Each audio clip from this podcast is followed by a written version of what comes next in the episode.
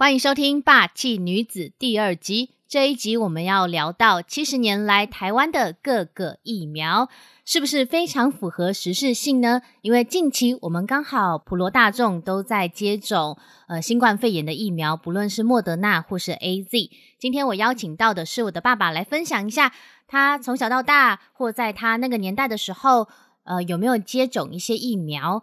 关于这部分，跟我们听众朋友有一些分享。欢迎我的爸爸。大家好，哎，我们这些一九五零年生的那些孩子啊，小的时候啊，接种的疫苗觉得不多啊，能记到的，好像就是天花、卡介苗，还有麻疹，哎，大概就是三类。所以在那个年代啦，看到同龄的一些。朋友啊，他们在那个年代啊，小的时候会得一些病，好像白喉，好像小儿麻痹，还有日本脑炎，这个都都是我我看到的。那么也有人这个得肺炎，那个时候都没有没有这些这些所谓的疫苗存在。那么后来慢慢的，这些所我们没有接种过的呢，那疫苗呢，慢慢就看见慢慢出来的啊，像是白喉，现在不是问题了；小儿麻痹也有疫苗了，日本脑炎也有疫苗了，但是就是肺炎，好像就是现在肺炎在台湾就是属于这个公费的疫苗，就是长者啊，六十五岁以上的长者。啊，才有机会来接接种。那么那个时候也没有所谓肝炎的疫苗啊，所以那个时候有些人呢，就是会得得肝炎。那得了肝炎呢，那发现有一些现象，就是第一个是没有力量啊，第二个就是有黄黄疸的现象啊，这个就是当时的状况。现在好像觉得台湾这个。比较威胁比较大的就是肝炎，那现在肝炎有很多这个疫苗可以打了啊，像吸肝呐啊或等等其他的肝炎疫苗可以可以打，但是好像这个猛暴型肝炎呐，没有听说过有什么疫苗啊，但是那种情况发生的时候也蛮蛮严重的，也蛮重的。那么这些年好像对妇女来讲，还有一个就是。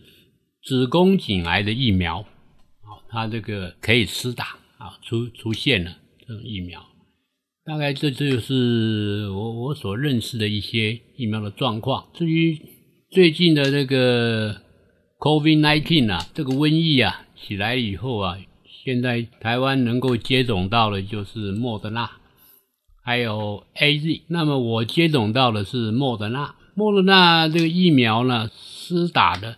以后啊，呃，发现就是三四个钟头以后啊，被打到的那个针的地方啊，会肿，会酸痛。那这个现象可能要维持三天啊，它就慢慢的消退了。那在我同年龄的人，差不多都打了莫德纳，好像都没有什么重大的反应啊，说是打了以后有什么副作用。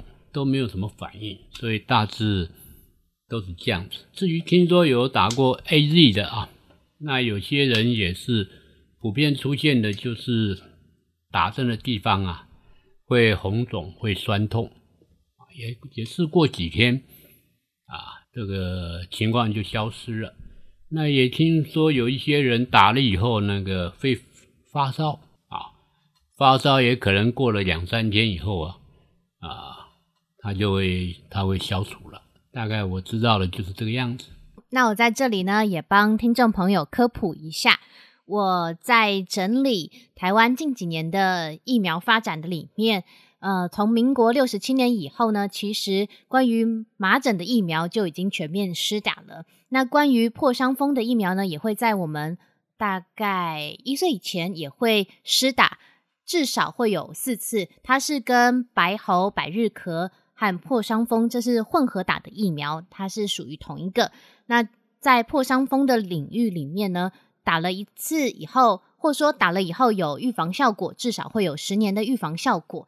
那关于天花的部分，这是我们好像古时候或者是成长以来听到，呃，台湾早期都会听到的一个一个症状。那它是在一九六七年的时候，是为组织他们就开始好像广为的让全球可以施打疫苗，想要让这个天花在世界上消失。天花在一九八零年的时候，已经正式宣布从这个地球上消失了。那这也是关于施打疫苗后一个病症在地球消失的一个呃案例，跟听众朋友分享。